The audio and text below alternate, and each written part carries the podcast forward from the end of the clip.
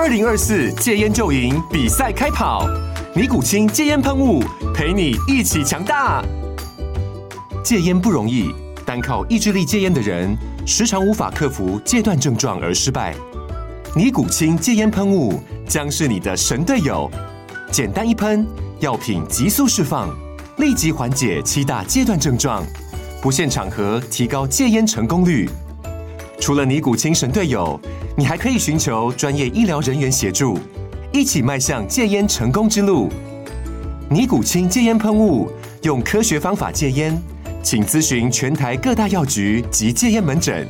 本广告由尼古清戒烟喷雾、卫部药书字第零二七八三五号提供。嘉安嘉护股份有限公司，台北市中山区民生东路三段二号十楼，北市卫药广字第一一三零三零一九零号。尼古清戒烟喷雾，相伴每个新开始。大家好，我们是玻璃兄弟，我是哥哥，我是弟弟。弟弟，我们今天来到一个非常特别的地方，请问是什么地方？我们今天在明视的摄影棚里面哦。我们要录一个非常特别的节目，是什么节目？叫《决策者》。让我们欢迎节目主持人嘉玲。谢谢，欢迎两位，欢迎华夏玻璃的第四代掌门人来到我们节目现场。我第一次被这种方式介绍出场。OK，好，我们首先先欢迎的是哥哥执行长廖冠杰。大家好，各位观众好，我是廖冠杰。好，弟弟是副执行长廖维杰。嗨，大家好，我是廖维杰。大家好，今天真的非常开心，请到两位来到我们节目现场。华夏玻璃在台湾已经九十七年了，嗯，对，百年企业。那其实陪伴大家，我相信观众朋友对他。他们都不陌生，像我前面这个就是弹珠汽水，嗯、哇，从小真的是去市场啊，跟爸爸妈妈出去都吵着要喝一瓶，嗯、这个大家耳熟能详。那问一下哥哥好了，除了玻璃汽水之外，弹珠汽水之外，还有什么样产品是你们在做的？我想我想问嘉玲，你有没有你小时候最爱喝的饮料？比如说你从小到大你印象中很深刻的饮料有没有？嗯，可乐。可乐，好，那。可乐的玻璃瓶，华夏玻璃就制造过。哦、对，那你可能长大一点，你开始喝酒了，对不对？嗯好，你可能喝的像是威士忌啊，或是像是啤酒瓶啊，华夏玻璃都有在它的它的策略里面。嗯嗯嗯。哦，所以我们包罗万象，也因此我们华夏玻璃可以说是国内日用容器最大，我们是龙头。对对对。对，那我们好奇说，现在我们每个月的这个玻璃产量大概多少？我们现在在台湾的总厂，我们一个月的玻璃产量大概是一万吨的玻璃。那一万吨的玻璃呢？呃，换一个数字给各位观众想想看，就大概是五千万只的玻璃瓶。哦所以我们一年可以产到接近六万六亿只的玻璃瓶，所以那个数量其实是非常非常可观。可是现在所有企业啊，其实都在走向 ESG，那其中这个 E 就是环境保护。我想问一下维杰哦，现在大家在走这个的情况之下，可能会觉得说，哎，玻璃会不会很不环保？但其实不会哦，我们的这个玻璃瓶都是可以重复回收，百分百再利用。是的，没错。嗯，那以华夏玻璃来讲呢，我们一个月做回收玻璃的话，从外面采购的话，差不多是两千五百到三千吨，这样自体回收，嗯，也是差不多两千五百吨。嗯，所以这样总和下来，一个月平均我们可以回收到差不多五千吨左右的玻璃。回收的玻璃我们要怎么样再利用？回收的玻璃的话，在我们工厂里面，它会变成一个副原料。嗯，那玻璃的原料来源主要是纯碱、细砂、石灰石，加上所谓的回收玻璃。嗯，那我们会把这些回收玻璃打碎，磨成它适当的大小之后，再混合成为我们的主原料，这样子。OK，哥哥，你们在呃读书之前哦。对华夏玻璃厂区，你的印象是什么？我的印象中就是它非常的热，然后非常的吵，然后我觉得是呃对我的耳朵造成很大的影响，因为那声音真的非常非常的大。所以我在国外念书，甚至在国外工作的时候，我从来没有想过有一天我会回到华夏玻璃来去做这个呃接班啊转型的这些事情，我从来都没有想到过。那弟弟呢？嗯，我小时候对玻璃工厂印象其实。不是玻璃工厂本身，而是我可以去我们那个福利社，小时候那边还有福利社，嗯、可以拿免费的奥利多。奥利多，对，我小时候很爱喝那个，对对。喜欢喝饮料，对对。那你有想过有一天你会回来吗？其实那时候也完全没有想过，对，也都没想过。对，因为当时后来我去国外嘛，在国外在美国念书，然后后来又转去日本，然后转去日本的那段期间呢。那我哥就先回家先接班了。OK，我们先回过头来谈哥哥好了。嗯、其实哥哥，嗯，现在我们家族事业当然是传统产业，对。但是过往您在美国从事的跟这个完全不一样。嗯、你被称为是华尔街的金融圈的这个金童啊，不敢当，不敢当。对，那个时候你求学之后是很顺利在华尔街工作。那要不要谈谈你是什么原因会想回来？呃，其实我在华尔街那时候，我刚好遇到的也是二零零八年的金融海啸。嗯、那因为呃金融海啸的关系，所以在华尔街那段时间的所谓这种年轻的这些工作者们，普遍的待遇都不是非常好。嗯、那那我就在华尔街工作的三年之后，我接到我父亲的第一通电话。那我是先跟他说，我先去念我的呃 MBA 了。嗯、MBA 念完之后，他又打给我，然后跟我讲说，呃，我的年纪越来越大了。你是不是应该回来家里看一看，帮个忙？那我那时候我觉得说他的看一看，帮个忙，就真的就是看看帮个忙嘛。你就是字面上的意思。结果一帮就帮到十年这样子。那个时候父亲好像还跟你下了一个，他用了一个方式，嗯、他告诉你说，哎，有可能要把公司卖给国内的，跟你们是竞争第一名、第二名的公司。哦、我们国内的友好的很大的一家玻璃厂，对不对？那。那个时候他是这样跟我讲，就是说他要坐高铁啊，然后去去跟对方的老板就是谈一下啊。然后我是说，哎，如果你对华夏玻璃你的经营有这么多的呃想法跟感触的话，应该不会去做到像这样子的决定。所以我是因为他的这个模式，我就决定说回来台湾帮他看看这个。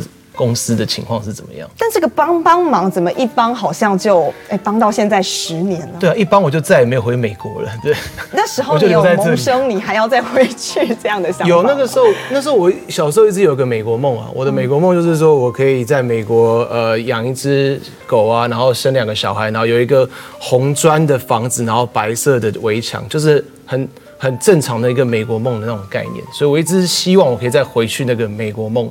我回来帮忙待一年两年之后，我再回去那个美国梦，结果没有想到，哎、欸，我这一帮就在新竹待了十年这样子。而且不只是你这样子，而且我还把我弟弟抓回来。你改变了弟弟他原本的人生计划。本来弟弟在日本那边哦，也是在金融圈。嗯、对，我本来在银行，嗯、然后在呃，应该是说在我在银行之前，我是在念 NBA 嘛。嗯、然后那个时候呢，我也参加过我哥的 N 在纽约的 NBA 的毕业典礼。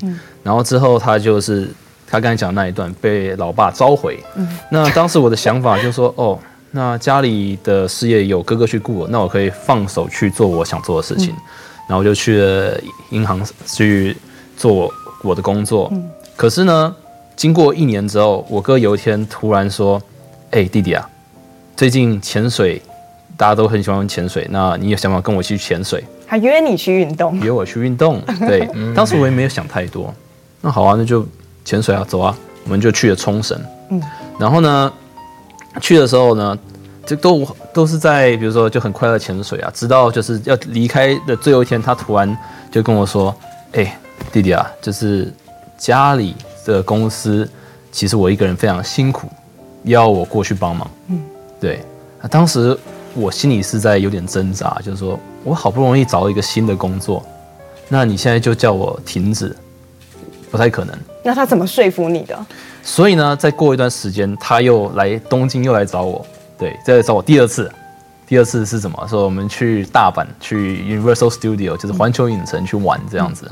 嗯、然后呢，也是同一故技重施啊，也是在最后一天把我约到，就是说我们这有那日本有个附近有一家那种家庭餐厅，Jonathan、嗯。对，就说，哎、欸，我再跟跟你谈一下之前就家里的情况。他就把家里的情况跟我讲，他说他一个人非常累。然后回来接班真的不容易嘛，因为要面对一些家里本来过去的老臣，嗯，要面对新市场的压力。然后我那时候是发现他的白色头发长得出来非常多。那个时候哥哥几岁而已啊？那个时候二十几岁吧，就是呃二九三十，二九三十差不多。那样的白头发是不太寻常的。没有，应该是说前面两次的变化太大，嗯，就是之前头发。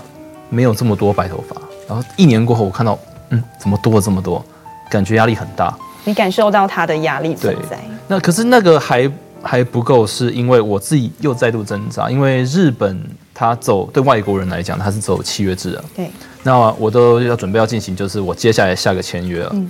然后等于就是说人生有两个道路嘛，对，我要选择继续走我自己想做的事情，还是说回家去帮忙。然后我也是非常感谢我一位朋友啊，就是他家也是做呃家族企业，做塑料类的。然后他当时我跟他谈论这件事情，因为他也有哥哥，他上面有有两个哥哥，然后跟他讲说，当时你是为什么你愿意回去？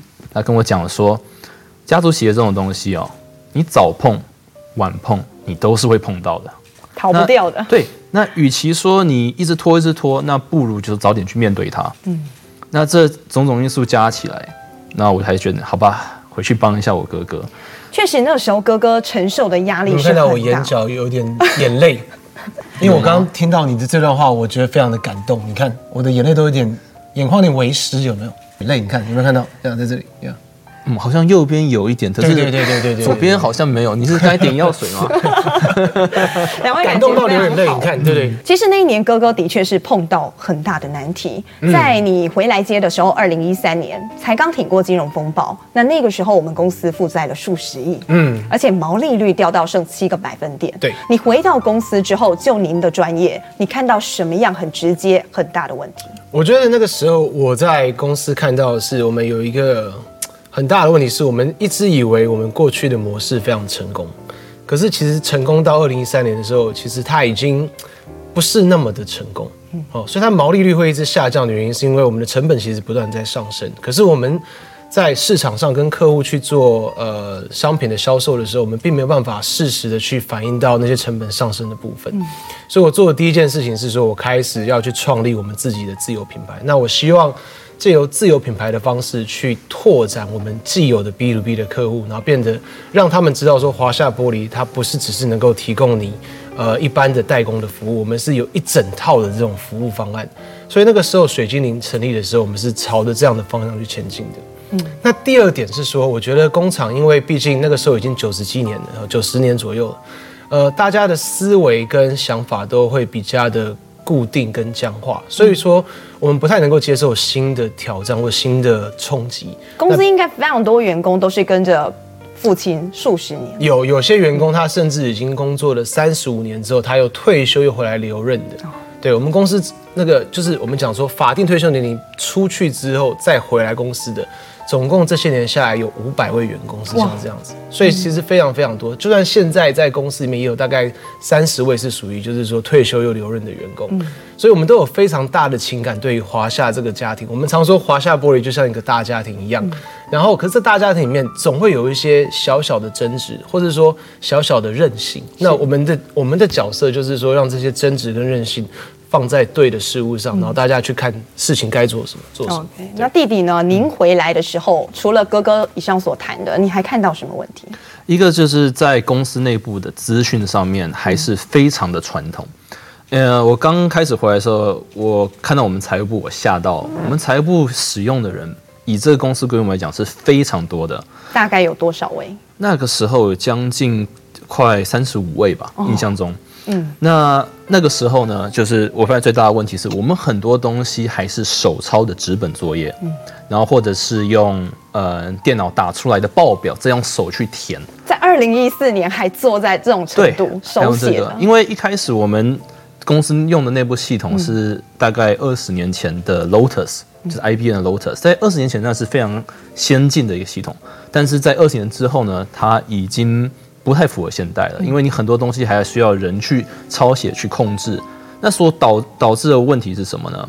就会造成说很多的资讯上不对等或错误和延迟。那当时我跟我哥讨论了，最大一个问题就是说我们在于财务的掌握上面出了很大的问题，所以那个时候我跟我哥讨论就决定要导入所谓的 ERP 系统，来增加我们对于这公司的财务的掌握的的强度。但是需要多少成本？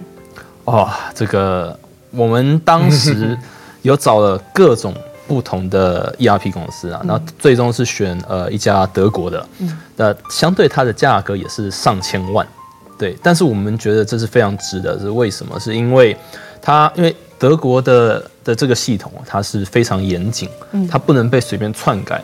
那其实就是在以公司呃每一个从原物料开始。到最后销售出去，它每一个环节都是环环相扣。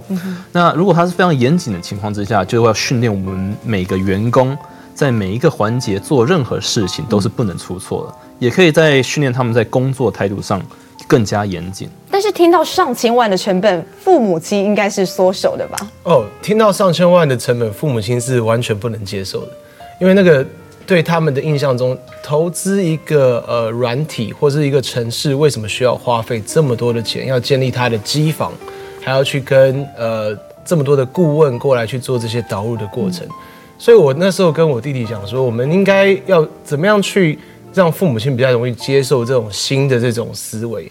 所以，我们那时候我们就决定去帮他们报名，呃，交大的 EMBA。对，我看到这个，我真的是吓了一跳。你有吓一跳？二代回来接班，居然是叫父母亲去回去读书。因为因为通常都是二代去念 EMBA，对，很少人是叫一代去念 EMBA。嗯、可是我们那时候的思维是说，如果说在呃同学们的熏陶下，哦，那他们可以听到说，哦，其他企业是用什么样的呃那个 ERP 的导入系统。那他们会不会就觉得说，哎，那我们用 SAP 或是用这种比较高呃比较贵的这种 ERP 的系统，其实也蛮合理的。嗯，对，所以就是说，希望用一个同级的熏陶的方式，让他们去能够接受这样子的事实，而不是跟他们不断的 argue，不断的对对，因为毕竟二代你再怎么样跟你的父母亲说，你都是他们的小孩，嗯、所以说你还是用他们同辈去跟他们去做一个呃怎么讲？就是同同才教育会比较有效。对，因为对人都是这样子嘛，对不对？比如说你对晚辈，或者是嗯、呃，觉得觉得是说对晚辈的话，他可能就是啊，你还是小孩子。他永远在你在他心中，不管你四十岁、五十岁，对他们来讲都是孩子。那那大家都有印象，你还是学生时代的时候，如果你班上同学在流行是什么，在。比如说什么东西比较潮，那你就会想要跟风嘛。其实这也是一样的道理，在 EMBA 的世界里面，对不对？对。比如说我爸妈在他们在讨论自己公司的状况嘛，你跟同学讨论自己公司的状况，然后他们就突然讲到，哦，我们的 ERP 是用什么？嗯，Oracle，对不对？或者是哦，我们 ERP 用什么？然后当人问到他们的时候，哎，你们用什么？他们就嗯心虚。这个不需要你们来讲，看来两位是很成功的教育家。不敢不敢不敢。OK，那你们成功把父母亲送到交大去读书了，嗯，后来带来什么样很大的成效？我我觉得很棒的一点是说，那但交大 EMBA，因为它不是它不只提供了很多呃共学的这种园地以外，那我觉得也是说。在公司的不管是在决策或是思维上，我们也带入了很多一些新的一些科技跟新的理念。那像刚刚讲的 ERP，它只是其中一块。嗯。那接下来的这呃后来的三五年期间，我们开始主推一个项目叫数位转型。那在数位转型上，因为交大 EMBA 它是呃离科学园区最近嘛，对不对？所以它的呃他们 EMBA 里面很多的同学，他就有提供很多数位转型的方案，或者数位转型的一些例子。给华夏玻璃来参考。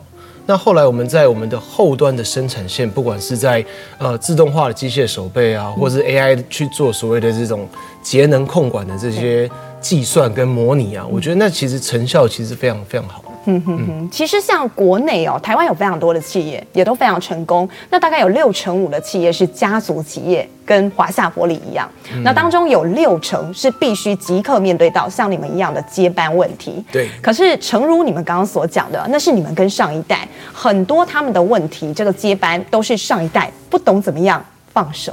嗯嗯嗯。嗯，那家族企业当中还有一个家族成员能不能够？融洽的讨论，对，能不能够很融洽的在分工？嗯，两位从小感情就这么好吗？嗯嗯，小时候啊，小时候兄弟嘛，那个、嗯、通常就是会玩在一起，但是也常常打架吵闹。嗯，我觉得这是正常，嗯、对对。但是我觉得有的时候，嗯，人是这样子哦。我觉得人很奇特。嗯，对。你常常在一起，不见得感情就会好。是。可是如果说你分隔两地，有时候在见面的时候，哎，那感觉就不一样。像举个例子好了，因为呃，我大学的时候我是在西岸，嗯，在美国，然后我哥在东岸嘛。嗯、那每当到比如说圣诞节、感恩节，大家放假的时候，哎、嗯，久久见一次，就觉得，哎，好久不见了，那会问对方的情况怎么样啊？嗯、然后就会就是分享。这样子，我觉得这种久久见一次，这种感情就再度结合的那种感觉是非常特别的。哥哥含情脉脉看着你。对，我在看你怎么回答这个问题。是含情脉，确实是含情脉脉吗？OK，那回来之后啊，你们两位是怎么样做分工？因为其实你们的背景、求学的背景蛮相似的。其实是真的蛮相似，嗯、甚至呃，我们都是先在念完之后，然后去外面工作一段时间之后，再去念 MBA 嘛，对不对？所以那因为我的个性算是比较外向，所以我就尽量负责对外的一些工作，比如说像是业务啊、行销啊或者财务之类的。那那时候我弟弟他就是他他负责比较多，像是像是管理啊，或是像采购啊，或者像工厂的生产啊、数位转型这一块。嗯哼。所以我们其实两个其实我们没有说一定谁负责哪一块，可是我们都是互相去互补这样子。嗯。但是当如果是弟弟的专业，可是你的想法跟哥哥不同的时候。他会用他的职位来压你吗？嗯，其实不会，因为我们兄弟两个，对不对？在讨论事情的时候，一定不会所有观点都会一样，嗯、一定有各自不同的时候。那各自不同的时候怎么办？就把数据摊开来看嘛，嗯、然后去看说哪一个方向是对公司比较好的。嗯、那有时候就会说，他提出他真正的想法和分析之后，嗯、我会发现说，哎，这些东西。是我之前没有想到的，那好像你的比较对，或者反过来说，有时候他会看到我说，哎，有些东西他之之前没有接触到了，比如说新的科技或者新的数字他没看到，嗯，那他就会说，好吧，那弟弟，那你这是对的。所以我就是整个拿出来讨论过程，看哪一个方向对公司会比较好，嗯、所以我们就是选哪一个方向，不会说一定是要坚持个人立场这样子。两位回来到现在，从哥哥回来哦，十年了，时间过很快，时间过好快。嗯嗯、你认为这十年？你真真正正做对了什么，才让公司转亏为盈？我们在二零二零年的时候，哎，其实我们公司营收已经非常亮眼，已经来到四十五亿了。嗯，我觉得我没有真正说我做了哪一件事情让公司变得非常好或者怎么样。嗯、我觉得是大家啦，就是说，我觉得整个团队大家对于说他工作上的认真跟程度，我觉得是非常非常到位的。嗯，哦，那我觉得我们的角色就是说让，让呃我们做的每一件事情。不要太偏离正确的道路上，那有有稍微偏的时候，我们要把它稍微拉回来，做一些调整之后，然后再上路。然后另外一点就是说，呃，资源的分配，比如说我们现在的资源应该投资在什么样的设备、什么样的模式，我们就只只专注在一块就好，不要去分散资源去做太多不同的事情，因为这样子会让你的团队变得非常的心累。哦，专注做一件事情，做好之后再去做下一件事情，是我觉得还蛮。重要的一件事，这是在管理的方面。其实我有看到你们网络上的一些工厂产线的画面，嗯，比方说在你们导入机器手臂之前，嗯，哎，那个是用人工包装，对，甚至一个产线当中你要摆个七八个人力，对，那他一只手也只能装两个，对，这到底有多费工？那后来让你们想要导入机械手臂，因为一开始我们看到就是台湾。所面临这个应该是所有的制造业所面临的问题，传统产业。对对对对，嗯、那就是所谓的人的人手不足，嗯、缺工。那也是因为在少子化，然后人口老化情况之下所衍生出来的问题。嗯、那毕竟传统产业人人力所需要的是非常多的。那如果说你不导入一些现代科技来讲，来去应对这个问题的话，那这个问题只会逐渐扩大，你的成本也会逐渐上升。嗯那所以当务之急，我我当时想的也是找了嗯很多参考国外厂商，嗯、然后再借鉴我们之前的呃一些经验。因为最早呃我还没进来公司以前，我们是有试着要导入机械手臂的，嗯、可是当时想的是只有工业型的手臂。可是，哦、是爸爸那个时候。对，爸爸那个时候，哦、对。那个工业型的手臂，它就是只能做单一作业，它速度快、精准，但是。非常不适合我们这种少量多样化的生产、克制化的生产，所以我觉得是要一种能够非常灵敏，而且能够快速变换的，所以的这种机械手臂。所以我到最后就是选定了这种协作型机械手臂。嗯，但是导入之前，我是觉得，不论是导入任何新的科技或者是技术，都是要一步一步去测试，绝对不能操之过急。嗯哼。那像我的话，本身在做这个计划的时候。我去在我们厂内设定一个小的实验室，嗯，那小的实验室是干嘛？就是完全模拟我们线上生产模式，然后呢，再把一项一项产品放进去里面测试，测试到成功大概百分之八十趴左右之后呢，我才敢说把它放我们线上测试。你是一个很谨慎的人，对，在这部分我会想的比较多，因为可能也是因为我在之前日本待过吧。因为日本人的精神文化，对对对，嗯、他们对细节的要求和计划，嗯、他们是非常严谨的，因为他们是这样子，八十 percent 的资源放在计划和预想情况上面，嗯、剩下二十 percent 去执行，那你就会非常快速。嗯，对。那你们实际导入这个机械手臂之后哦，前后这个人力成本大概省了多少？我们平均来讲，一个包装厂线好了，就可以省一到一点五个人力。嗯、那一到一点五人力的话，一年下来大概可以节省到两百万甚至三百万的台币这样子。哎，哥哥。当爸妈听到这个数字的时候，他们的反应是？他们觉得这个效果还不错嘛。嗯，那还不错的话，就是说，当我弟弟说他要在投资第二条、第三条的时候，他们就 say yes 的机会也比较高一点。哦，对对对。呵呵呵，所以其实这个成效，后来你们请他们去读书，嗯、还有谈出数字来看，嗯，他们算是完全对你们的放心。你们大概到接手回来多久之后，你觉得父母亲对你们是完全的放心的？他是循序循序渐进的哦，所以说我常常跟呃呃很多二代分享的是说，他父母亲他一开始不可能百分之百的把权力放给你，一定是要你不断的去。做出一些事情之后，他们觉得越来越放心的，越来越放心的，他们就会慢慢的就是全部都慢慢的去交给你去做。你要建立你的战功。对，建立战功，然后就是它是一个呃，它是一个专案的一个概念，就是说每个专案不断的去去推，然后你不断的从头到尾就去了解这个专案之后，你的父母亲才会慢慢的把他的手放下来。嗯哼，像两位其实都是先求学，再回到家族企业。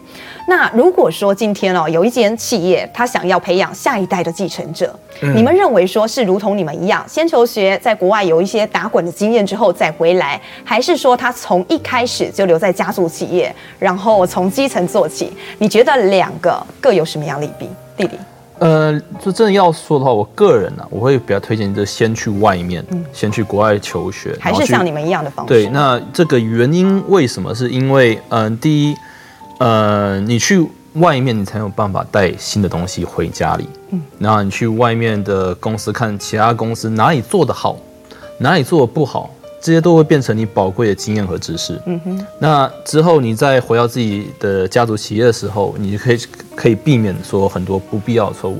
我觉得最好就是最好的学习方式就是从别人的错误的经验中去学习，然后自己不要犯一样的错误。OK。对，嗯哼，其实两位回来之后，你们不管是在技术方面，还有就是经营方面，都做了一些调整。尤其在行销，其实你们两位在企业界这个圈内，已经是网络上小有名气的网红。没有没有没有不敢当不敢当，非常小有名气的网红玻璃兄弟哦。一开始是谁起心动念提起这样的建议？其实我一开始是我记得我忘记是是哪一次的采访，然后。我就我就说哦，现在是网络的时代嘛，对不对？那我应该我们是做玻璃的啊，然后我跟弟弟是兄弟啊，那我们刚才就做玻璃兄弟，然后开始卖玻璃这样子。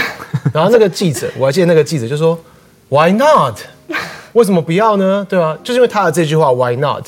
我就决定说，好，那我跟弟弟就来就来做了。嗯，然后我就直接把名字取为取名为玻璃兄弟。这名字有点让人家会多想一点。嗯，一开始的时候，大家是会有一些误会，可是后来最有趣的是。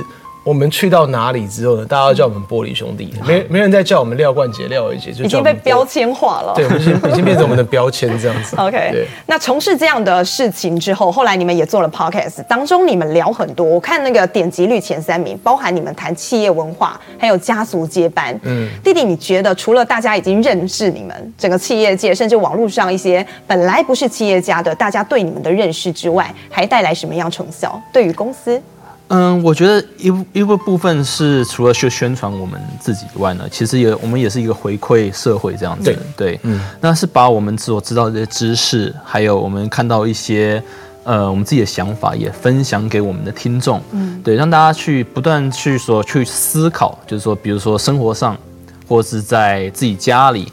或者是说，在这社会时事上面，他们所我们所分享的观点，能不能给他们带来一些冲击和想法？嗯，对，因为我觉得，呃，身为就是说，像我们做这个频道，对不对？就是要给大家带来一些价值和回响，对不对？那我觉得可以利用这些。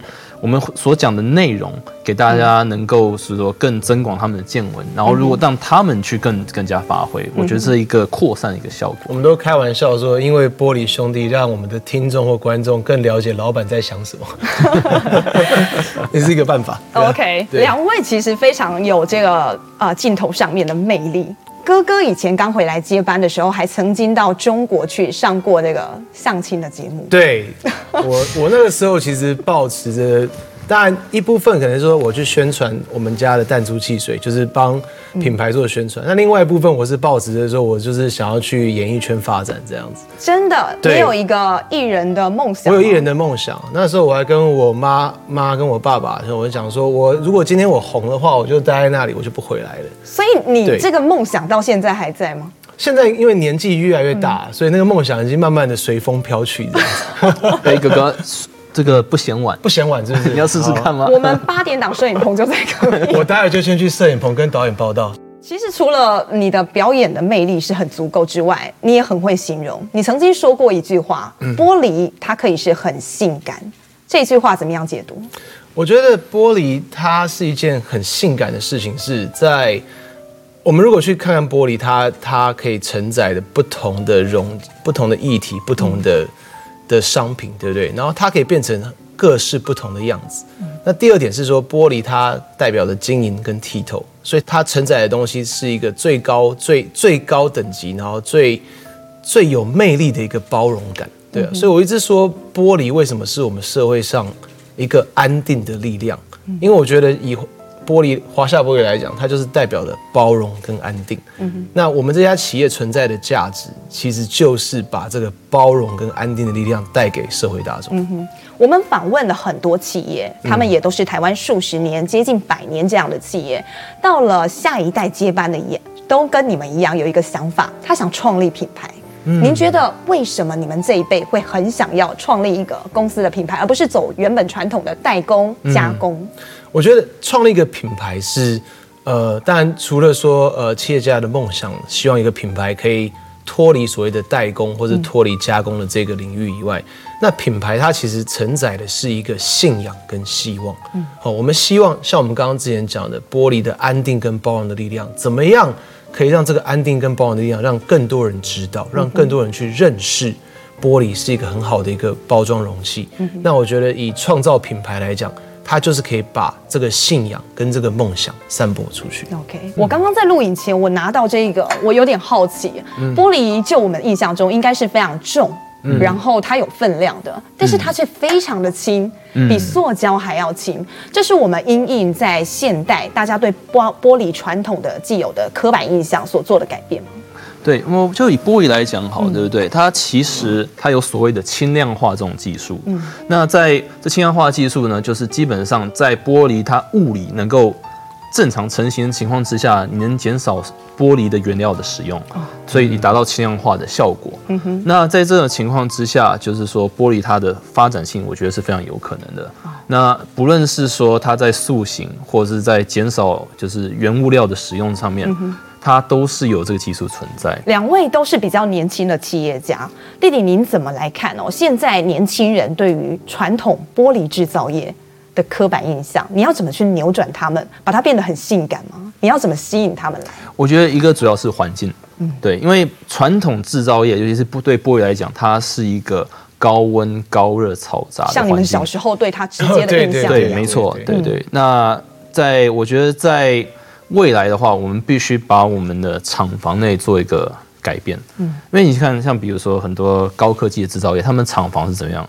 非常干净，对，对不对？全部白色的，嗯，甚至还有冷气可以吹。嗯，那我觉得在玻璃制造业为何不可？非常有可能，因为像比如说在科技不断的进步之下，我们玻璃对不对？在燃烧的时候释放很多热能，嗯，那些热能可以做成回收。对，如果回收的话，我可以把它变成冷气，嗯、对不对？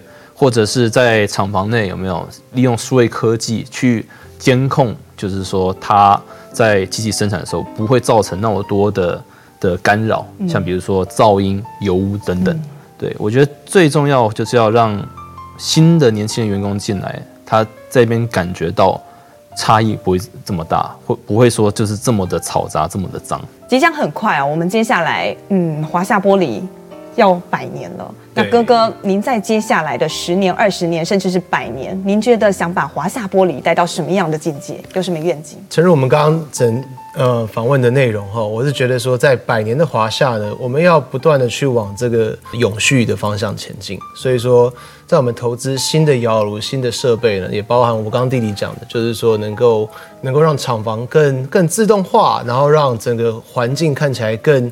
更高科技，那包括可能像太阳能电板啊，放在新的窑炉上面啊。那我相信这个窑炉启动之后呢，可以看到一个华夏百年的不一样，然后是一个呃比较创新的一个景象。这样。OK，好，今天非常谢谢两位来到我们节目现场，那么也祝福两位，祝福华夏玻璃在接下来下一个百年可以发展的更好。嗯，谢谢，谢谢，谢谢。